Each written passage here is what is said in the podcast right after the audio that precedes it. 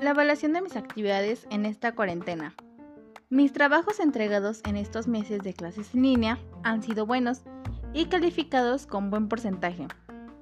Algunos maestros evalúan los trabajos a tiempo y otros a veces no, porque tienen otros grupos.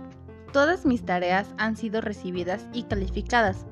Algunas actividades están un poco complicadas y a veces no da tiempo de terminarlas, así que las hacemos por partes y algunos maestros nos dan la oportunidad de entregarlas hasta el fin de semana, es decir, sábados o domingos. Siento que eso está muy bien, ya que a veces dejan un poco más de tarea de lo que habitualmente dejan. Esto ayuda a que nosotros como alumnos nos dé tiempo de terminar con las tareas bien hechas y que también los profesores les dé tiempo de calificar las tareas que nosotros, los alumnos, les mandamos.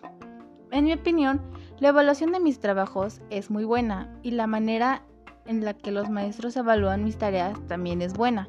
Es importante cumplir con los trabajos que nos dejan y entregarlas a tiempo, ya que así mejorará nuestra calificación en la materia.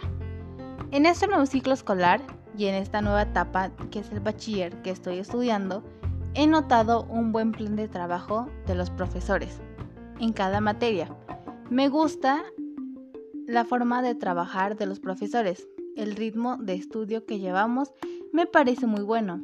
A pesar de que las clases no son presenciales, he aprendido mucho.